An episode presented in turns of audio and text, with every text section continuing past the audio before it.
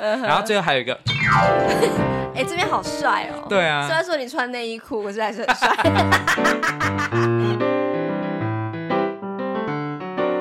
欢迎收听《夫妻纯聊天之音乐人间观察室之夫妻好心情》。我是冠豪，我是丽萍。嗨，大家晚安。嗯、对，大家知道吗？我现在坐着录音哦。大家不知道你原来是怎么样？就是只要是音乐单元，我都是站，我都是站着，很赞，没有很赞，呃、嗯，很酸。好，对，因为我们今天有瞧到一个不错的位置，嗯哼，对，就是可以让你坐着录，嗯，好，那我们就速战速决。为什么你要速战速决？因为射手座的人很没耐心，哦，对，所以要赶快来结束。好，拜拜。太快了，什么都还没谈，好不好？嗯，好，那今天我们要来分享的是射手座的乐理。啊，说乐理嘛，其实应该是他的，我觉得是可以代表他们的一首曲子吧。对，那我们之前在第一集的时候，我们有讲到，就是射手座的第一集，我有讲到，其实射手座代表音乐家有一个人，就是久石让。嗯嗯，对，那我就选了他一首曲子，然后这首曲子，呃，它是一一个电影的配乐。嗯，然后呢，它是。他跟北野武合作，其实你知道北野武他有七部作品都是跟久石让合作。你说他担任导演的作品吗？对，北野武，哦、对北野武他真的是一个，我觉得是日本一个像鬼才一般的人，嗯，因为他实在太多面相了，嗯，我相信台湾很多人是比较熟悉他的是导演跟综艺节目的喜剧主持人，对。这样的角色，但是其实他他除此之外，他还是一个。呃，相声演员，然后踢踏舞者、画、嗯、家，嗯、对他们那个相声演员，呃，在日本叫做漫才，嗯嗯，对，你知道吗？知道。对，像 Netflix 有一个剧叫做《浅草小子》，嗯，对，就是用他以他出道的故事哦来做。他演的吗？呃，不是，是那个、哦、呃，无人知晓夏日清晨那个男主角演的。哦对，对，我觉得他演的也真的还蛮传神的。对，他就在讲他怎么样从喜剧圈出道。嗯嗯，对。那但是在电影导演的这个世界中，其实他跟他的这个喜剧是有一点点类似的一点，就是他是有一点点黑色幽默。可是其实他在呃电影的世界，其实比较。为人熟知的是他的暴力美学，嗯，对，就是呃，他他的镜头语言就是用非常非常冷酷的、很快速的杀戮的镜头，嗯，对，像譬如说开枪啊这些动作都是非常非常快很准，嗯哼，对，很多很多人熟悉的是他这个面相，但其实他不只是这样，因为其实呃，他也有拍出那种非常非常哀愁。呃，唯美的电影，像譬如说《那年夏天最宁静的海》，嗯，这就是其中的代表作，就是完全都没有暴力的部分。嗯哼，对。那还有一部非常温情的一部叫做《菊次郎的夏天》，嗯，对，这两部是比较它比较特别的，是对。那其他的大部分都跟黑帮啊。呃，或者是一些暴力相关，对，对，对。那一开始出道的时候，他就是拍了一部叫做《凶暴的男人》，哦，就真的是一个非常，嗯，他演主角哦，对，他蛮多电影都是自导自演的，嘿，对，就是，呃，他是演员也是导演，嗯哼，对。那我我今天要分享的曲子啊，是来自于他一九九六年的一部作品，叫做《Kids Return》，嗯，对。这部电影你有看过吗？嗯，我看你说的说电影。对，其实这部电影其实，在 YouTube 上其实找得到。嘿对，那因为时间的关系，所以我就先请你看，呃，有人讲解这部电影嘛。嗯嗯。对，然后我是很呃蛮久以前看的，大学的时候看的。嗯。其实我觉得这部电影，呃，如果抽掉配乐的话，我会觉得好像就会少很多东西。其实北野武的电影啊，它大部分电影都是。呃，元素非常的单纯，嗯，对白也偏少，嗯，对，所以呃，Kids Return 还好，最少的我觉得应该是那年夏天最宁静的海，嗯、因为是所谓最宁静的海嘛，对，因为他在讲两个聋哑人士，好对，就是呃那个男生很喜欢冲浪，好所以他的世界其实就是非常非常的安静，所以音乐的部分呢，它就是呃久石让大部分都是用 minimal，就是叫做低线音乐的概念来。诠释那低线音乐概念其实就是它就会一直重复的旋律，嗯，一直重复，一直重复，然后在每一次重复的时候加一点点变化，嗯，对。那《Kiss Return》它虽然说是一部我觉得算相对在呃北野武的作品比较起来，其实它算是比较好入门的，嗯、就是它比较不会有太多呃让你觉得非常安静，然后或者是、嗯、太血腥。对，还有呃，它也有一些血腥，但是它不会像嗯凶暴男人哦，大逃杀不是他导的。哦哦哦，对，嗯、呃，我说的他导演的，像呃四海兄弟啊，哦，哦我我也很推荐花火，花火是、哦、虽然说也有暴力的场面，可是我觉得他他也是非常的。就是在讲那种中年男子的那种呃内心的苦闷，还有面对中年人的爱情，嗯，对这样的主题，嗯，对。那但是像《Kids Return》，我觉得它算是一部青春电影，嗯、对，青春电影其实就会就是你说校园电影啊，青春电影就会给你一种它是有。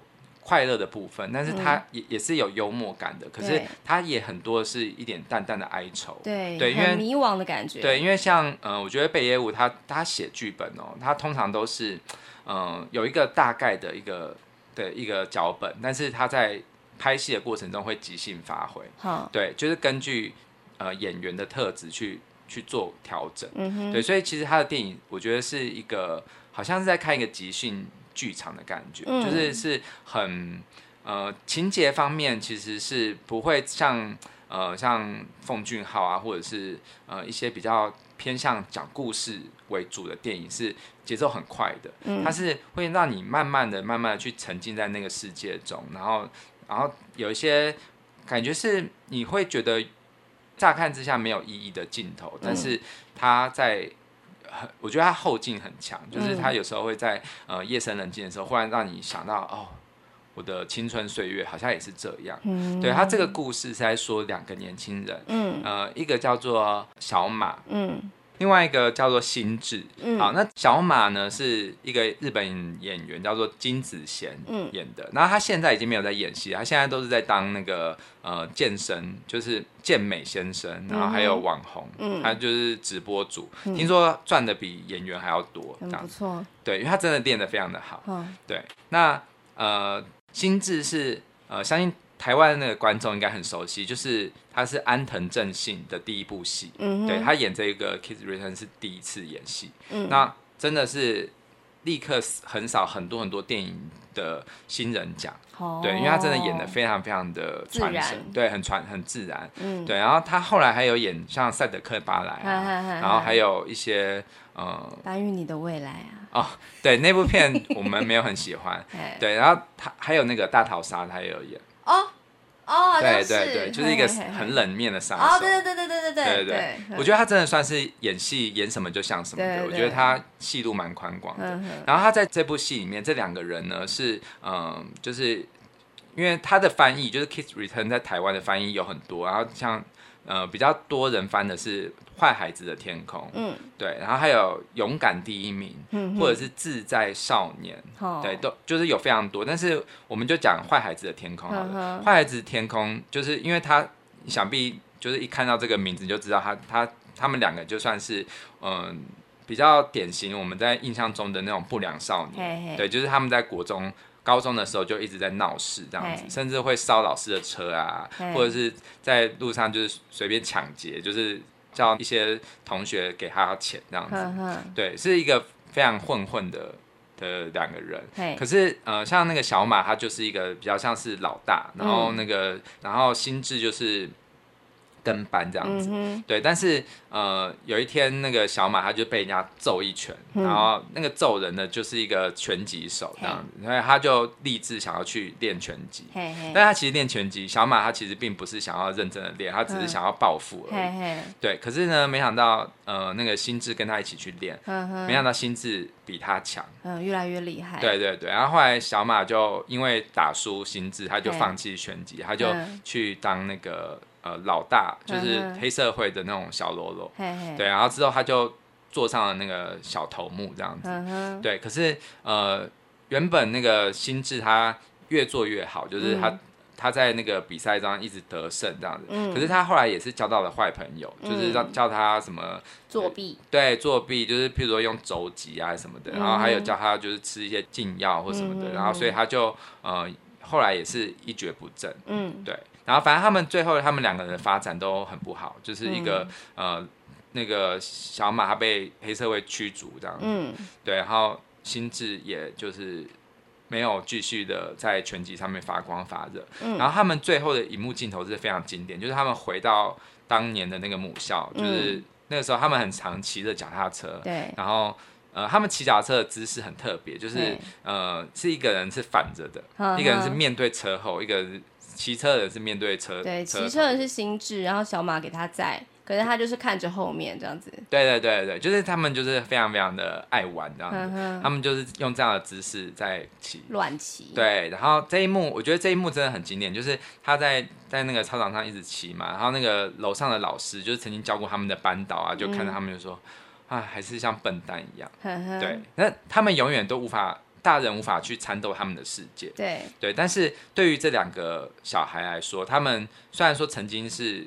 坏孩子，但是是别人眼中的坏孩子。可是、嗯、其实我觉得，在我们的眼中，我们看这个电影的时候，我们会觉得其实他们很单纯。对，对对，他们就是就是一一个就是很单纯的两个人。他们譬如说，他们去看电影，然后要想要那个时候他们还不能看成人电影嘛，嗯、然后他们就为了想看，他们就是去弄了一个像领带的东西。嗯、对，就是其实他们的世界就真的是有点像想要假装大人。对对对，就是我觉得这个故事其实是。呃，北野武就献给可能他的年少轻狂的时候的自己嘛，oh, 就是、uh. 呃，总是会觉得小的时候就很想要赶快长大，对对。可是当他们真的长大的时候，他们又发现大人的世界又不是这么的，对，不是这么的美好，又很想要回到孩子。是，对。他最后一幕，他就是在那个操场上骑的时候呢，然后那个心智就说：“啊、呃，我们是不是完蛋了？”嗯，对，因为他们两个都发展的不好嘛，对对。然后小马就。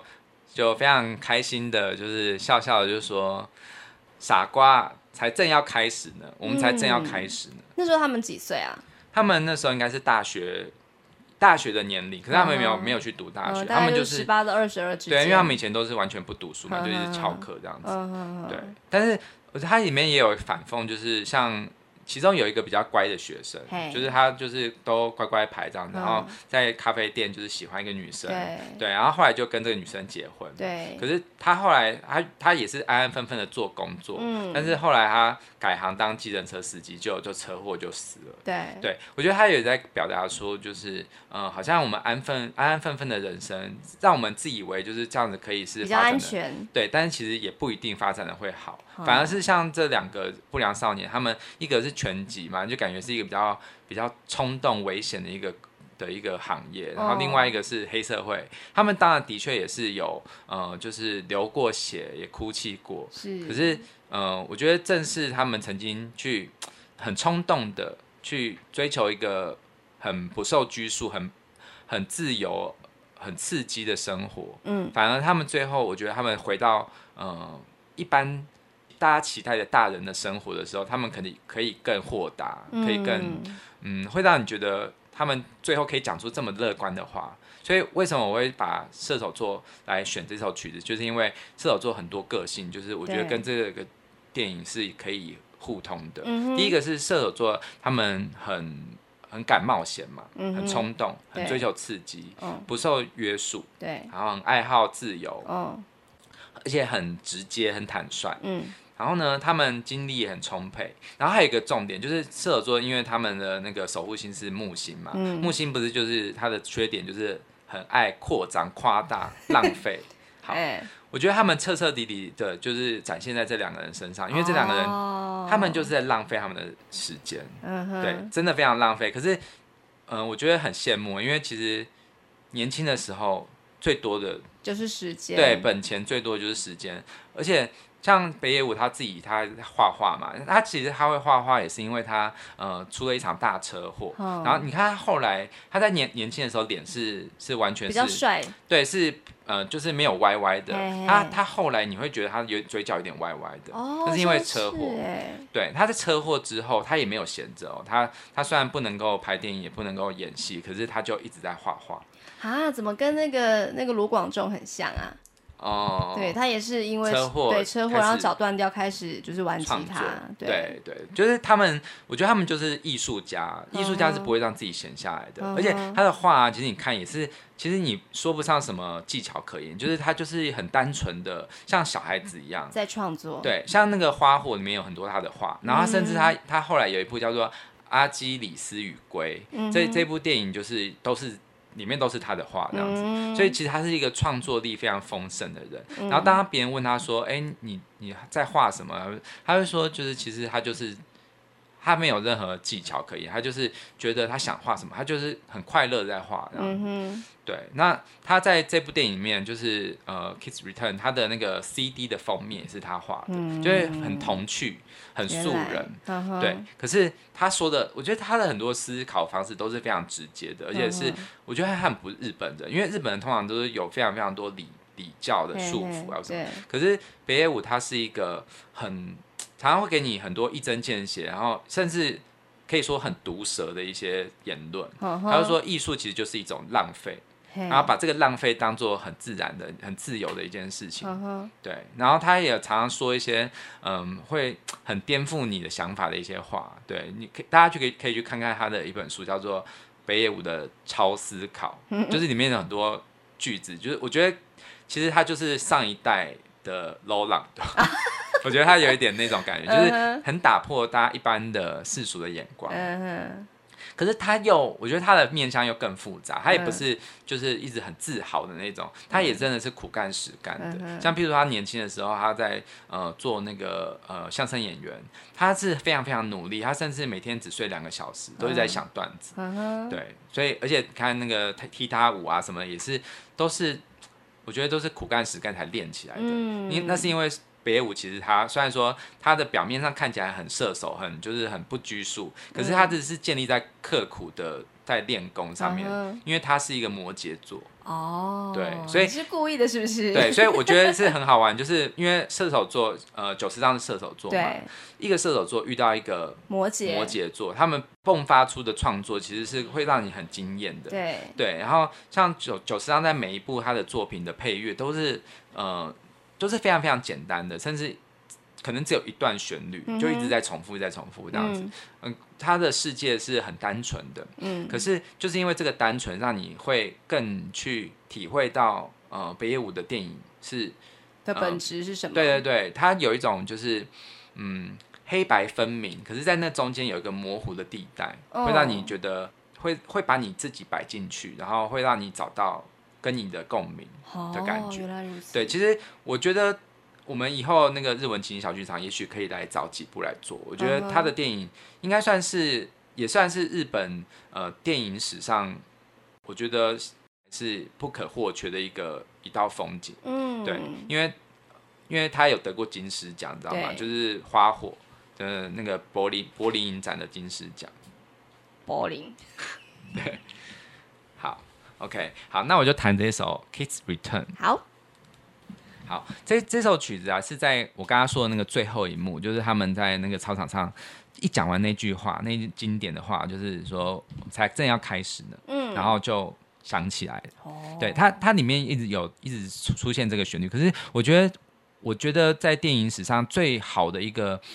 电影结束的时候，然后响起音乐的那个让人最最撼动的，我觉得这部电影是我我会给他榜上有名，嗯，因为它这个 Kids Return 就是在讲孩子回来嘛，对，就是就在讲最后一幕，就是我们才刚开始，对，嗯，然后这个旋律一出来的时候，我觉得完全是点题的感觉。嗯，那其实北野武他很多电影也都是有这样子的效果，就是。你一定要看到最后，而且他通常最后一句话会给你很有力量。嗯、像譬如说，像菊次郎的夏天，他、嗯、在里面也是都是那个小男孩的的故事嘛，就是那个小男孩叫正男，嗯、然后他从来都没有讲到谁是菊次郎，但是到电影最后最后那个小孩子就是最后就是玩了一个很开心的夏天，然后就问那个北野武饰演的那个偶吉桑，就是说你叫什么名字？他就说。嗯菊次郎，对，他最后才公布他的名字，嗯，对，所以说你才会知道说，哦，原来菊次郎夏天是不是他的夏天？对，是他，是那个孩子的，也是他那个孩子，可是他是以他的视角去看这一切，怪不得他这么胡来，对，整部片都在胡来。但是我觉得真的这部电影也是我等下可以最后可以谈这个橘长夏天，其实它跟这个 Kids Return 我觉得有呼应。Uh huh. 对，那我等下会再跟大家分享为什么。好，好，我先谈这首 Kids Return。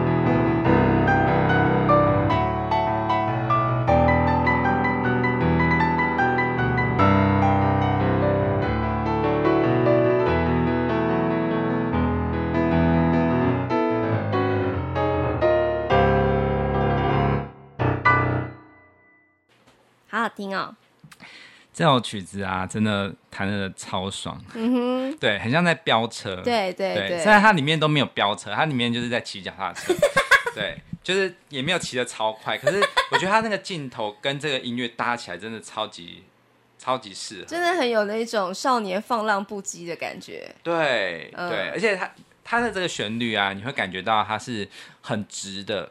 它就是很直线，就是没有什么模糊地带，它就是一直往前冲的感觉，对不对？但是它有一个哀愁感，那个哀愁感是它虽然它是一个小调曲子，然后也会给你一种呃很前进的动力，所以你可以可以说可以代表是射手座的那种乐观，嗯、那种进取的精神。对，可是它同时又有一种哀愁，是因为它它的旋律有一点东方色彩，嗯、就是你看啊。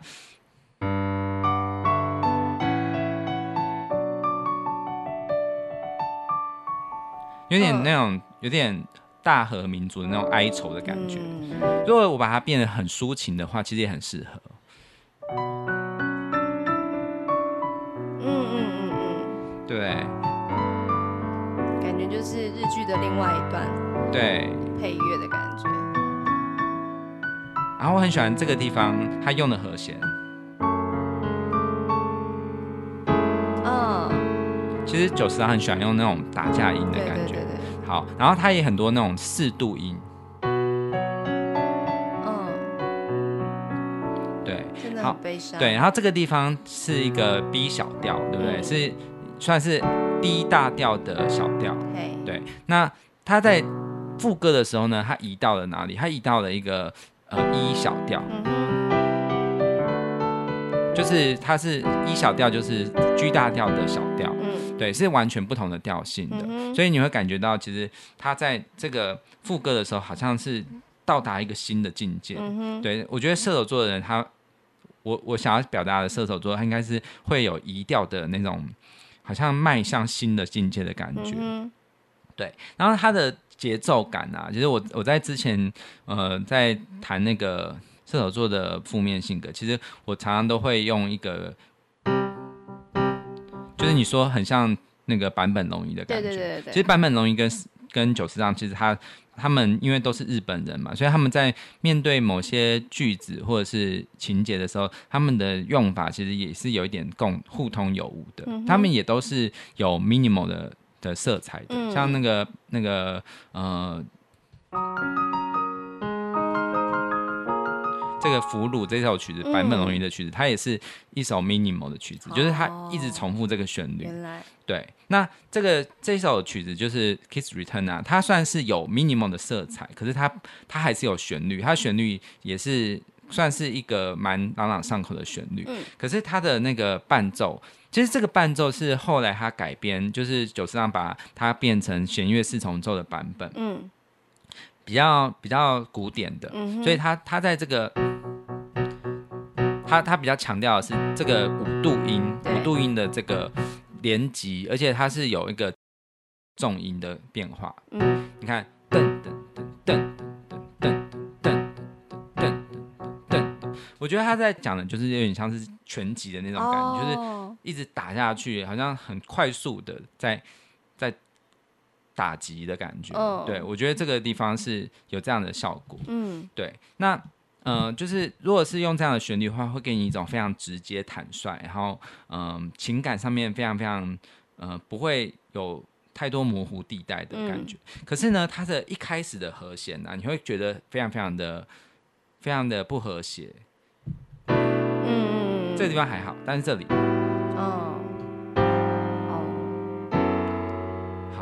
也会给你一种情感上很不安定的感觉，对对对，对不对？青春期，对，就是好像其实心里会有一个好像叛逆的那个因子在萌发的感觉。好，那你看到这个旋律就是是这么的，这么的，它它原本这个旋律是用那个呃那个弦乐来来拉的，嗯，所以钢琴很难去表达出这种它会有渐强的感觉，嗯，对。然后呢？可是这四个和弦呐、啊，就是是暗示着这个呃整个旋律和弦也是以就是好像四个为单位，嗯、就是一，好啊，第二个，第二个，好，第三个，这边好好听哦。对，然后再再回来，一、二、三。四，好，你看哦，为什么我会说这跟菊次郎夏天有关？因为菊次郎夏天的旋律，它的主题曲叫做 Summer，它的一开始是下课钟的那个感觉，就是 Summer 的一开始。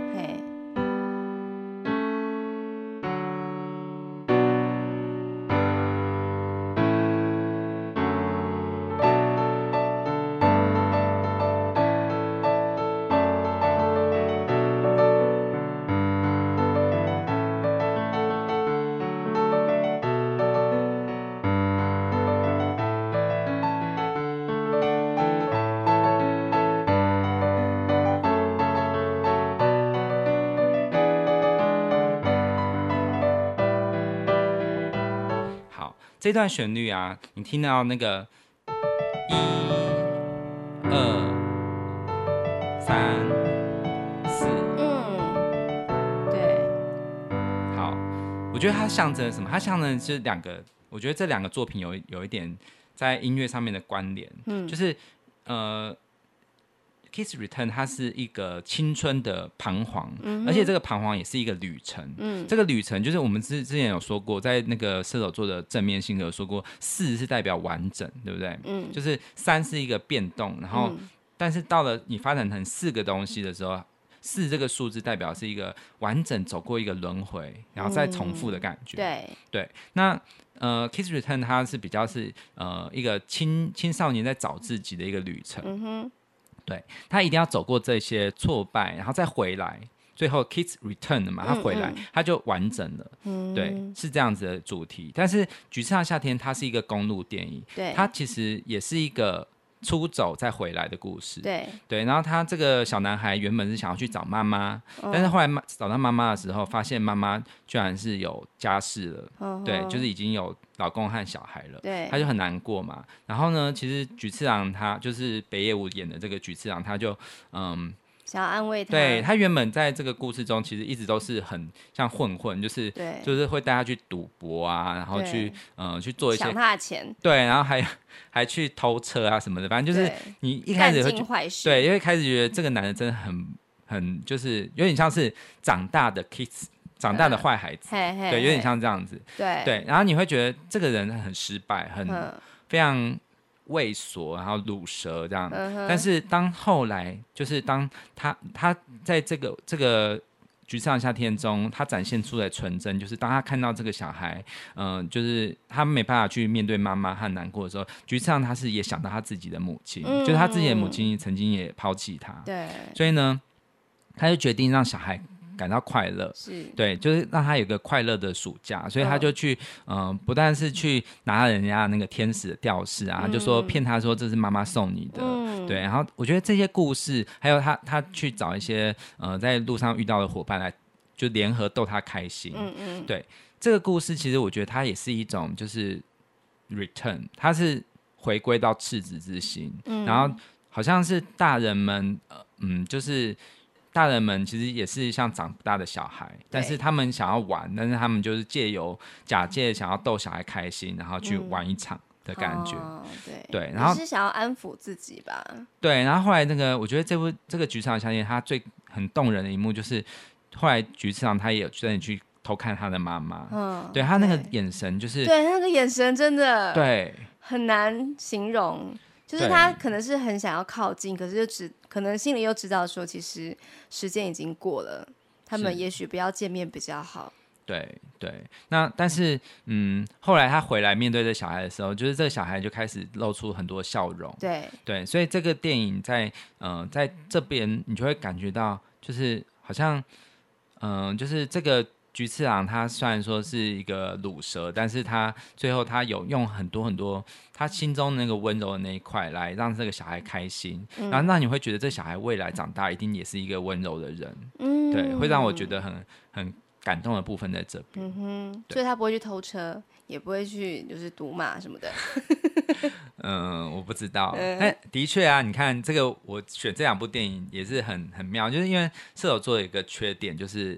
也是好赌，oh, 对，然后也是他们爱旅行，哦、对，所以而且那个旅行常常是漫无目的的，对，对，就是在即兴在找自己。说到这个，我都突然想到，就是我们的老朋友，不是啦，是最近才刚交到这个朋友，就是尤浩云老师啊，嗯、他现在就人在金门，嗯、他也是射手座的，对、啊，他一个人，对，正在漫无目的的旅游，嗯、是是是，嗯、对，我觉得射手座人就是他们很自由自在，很率真，很。嗯很乐观，嗯，然后也是有很放纵，很很好赌，很过分乐观。嗯、就是你看那个赌输了就赌输了嘛，就偷车就好啦，对这样子的感觉。OK，对，也不是说所有射手都是这样啦，都是说就是我们用他的这个个性来发展出来。嗯、对，好，那这首曲子，刚刚我在我在回到那个 Kiss Return 这首曲子啊，就是他在嗯、呃，就是有个地方，我觉得他是用的和弦是非常特别，就是有有个地方是。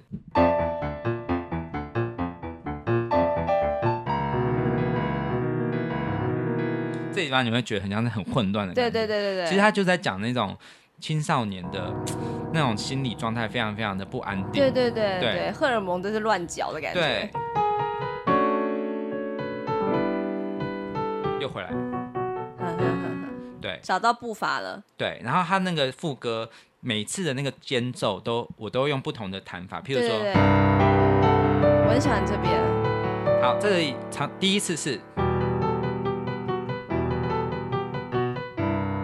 那第二次有可能是，也有可能是。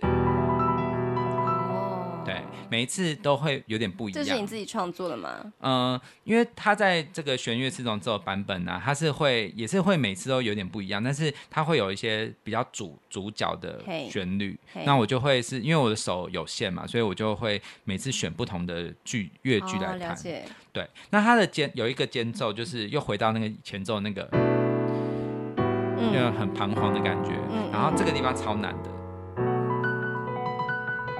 你要不要看我的手怎么多忙？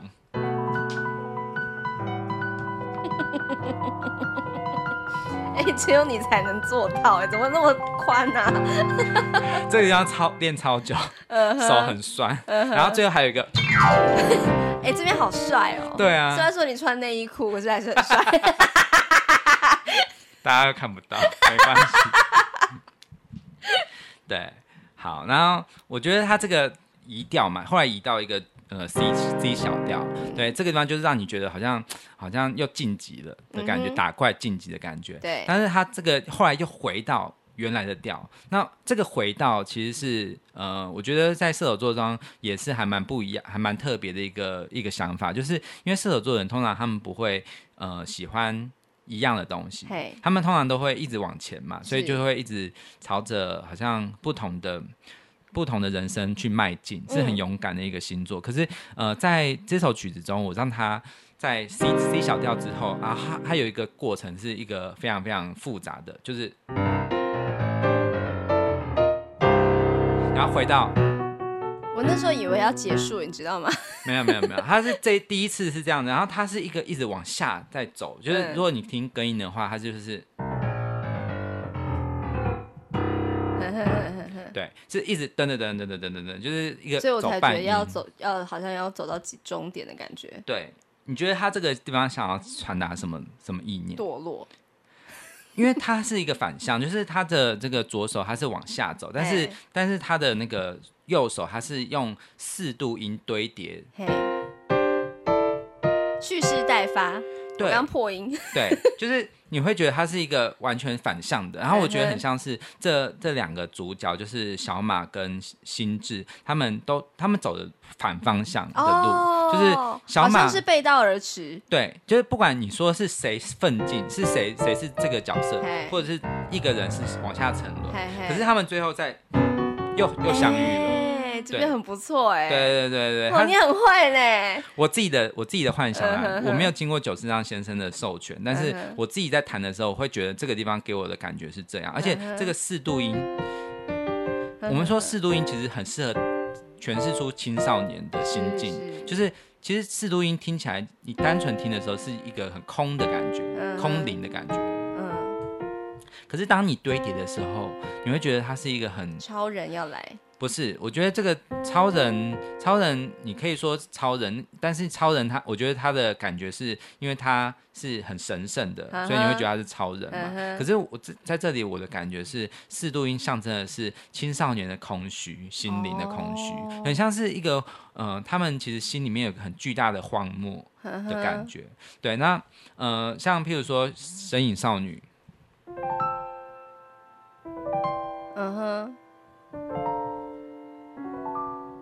对，这个地方也是会让你觉得很未知，对，然后有一种空空的感觉。Uh-huh. 那你看到那个《神隐少女》一开始那一幕，就是千寻的那个眼神，非常非常的空洞。对，他就是啊，又要搬家了，就是那种完全提不起劲。Uh-huh. 对，他就在讲那个我们那个世代的小朋友，他就并不像龙猫那那个两个小女孩这么的开心要，要要搬家这样子，他已经失去了人生的那种。嗯，活下去的那种动力。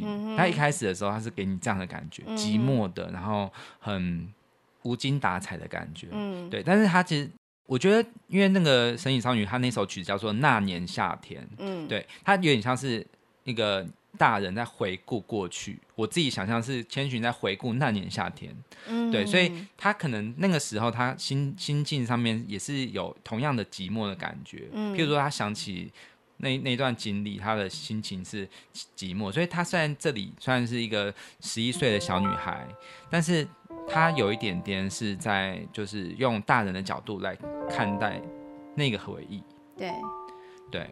所以他用这样子比较适度音，会给你这样子空空的感觉，对。但是我觉得像这个呃，Kiss Return 啊，就是他的他的那个这个，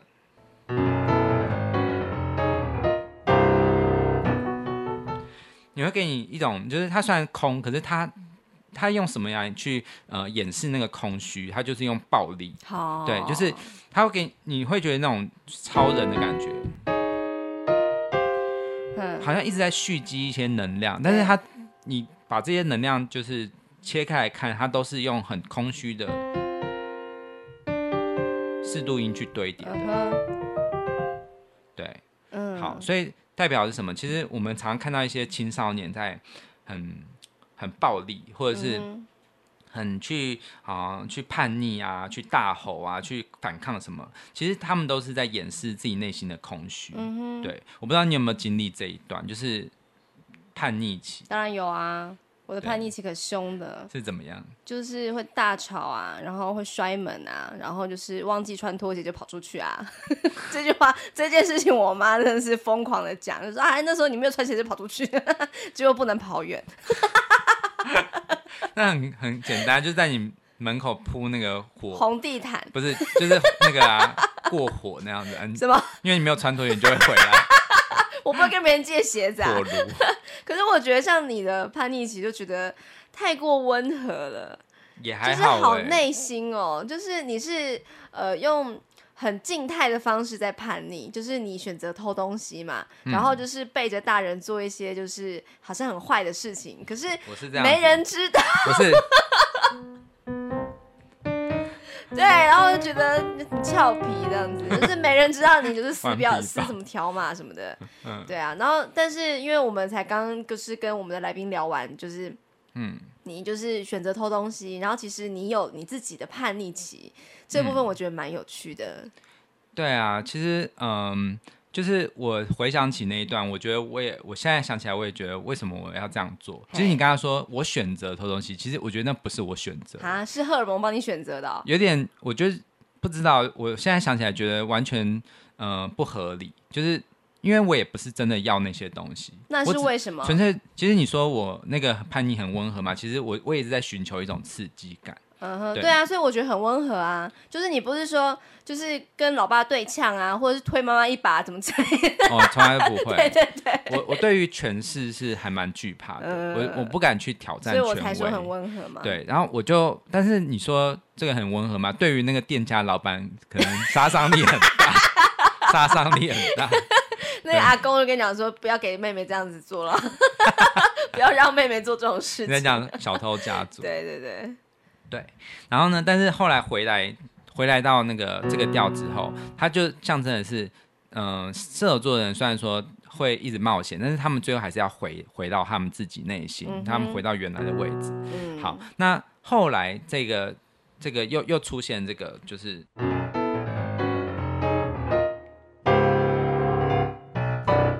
嗯，这样结束嘛？嗯，对。那第一次出现的那个那个。就是原本的那个往下行的地方，它它不会到这个这么冲突的一个一个呃和弦，它是，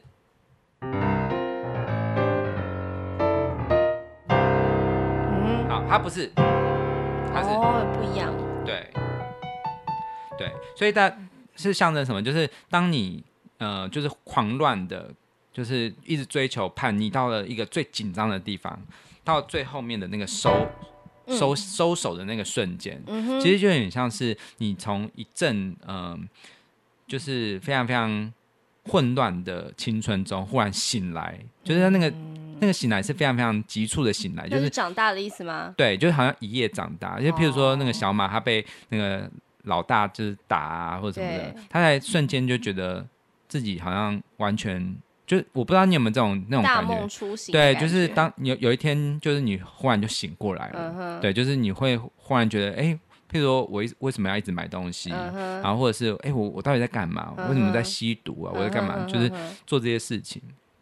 对，可是我觉得这部电影给我们一个很乐观的一个精神，就是因为我们说射手座有个过分乐观的一个部分，就是他最后面就说，就是。我们才刚刚开始，那我觉得这句话不只是送给所有青少年，嗯，我觉得即使是你在你是中年人，甚至你是老年人，嗯，你你可能荒唐了一大半辈子，嗯、但是我觉得只要你最后愿意，都是可以醒过来，嗯、就是结束，嗯、把这个把这个呃混乱结束，嗯，然后嗯、呃，我觉得当你有这样的热情，就是会呃告诉自己说。傻瓜，就是你可以跟自己说，傻瓜，我们现在才刚要开始，嗯嗯嗯、我们的人生还很很远，嗯、还可以走很久。对的时候，任何一个时间都不嫌晚。哦、就是有一句话，就是说，呃，不是现在就太晚了。嗯，对。那我觉得，我相信这个这两个年轻人，他他虽然说最后就停在那样子悠悠晃晃，一直在骑脚踏车，这个一直在转，一直在转，一直在转，但是你会忽然觉得，就是。很期待他们未来会变成什么样？嗯，对，我觉得这个这个，因为北野武电影通常都不会有很成功的人，他通常都是一些卤蛇或者是嗯、呃、很失意的人的故事。嗯哼，对。但是我觉得像《Kiss Return》，我觉得是算是他最后给你最有希望的一个结尾。嗯，对。还还有像《菊次郎夏天》也是很有希望的，因为你会觉得那个小孩长大会是会变怎么样？这样子。嗯、对，所以。所以我就觉得这两部电影啊，它是虽然说完全调性是一点都不相同，可是我觉得它可以互相对照来看，嗯，对，都是会让你有很多的启发，嗯嗯，嗯很棒，对，嗯哼，哎，我突然想到一件事，嗯、就是你有要让萝莉来录彩蛋吗？因为今天是射手座。最后一集，哎，哦。哦。我们有已经有给他抱怨过了，抱怨那个他的射手座的所有的行为，就展现在最近我们在播的《萝莉的时光胶囊》。OK，好，那就是射手座的原型。好，后天还有一集哦，好，大家赶快要记得要听。对，好，那我最后就带来这首《菊次郎的夏天》，嗯，这个很开心的旋律，嗯，对，来作为今天的 ending。好。嗯，大家晚安，晚安，拜拜，拜拜。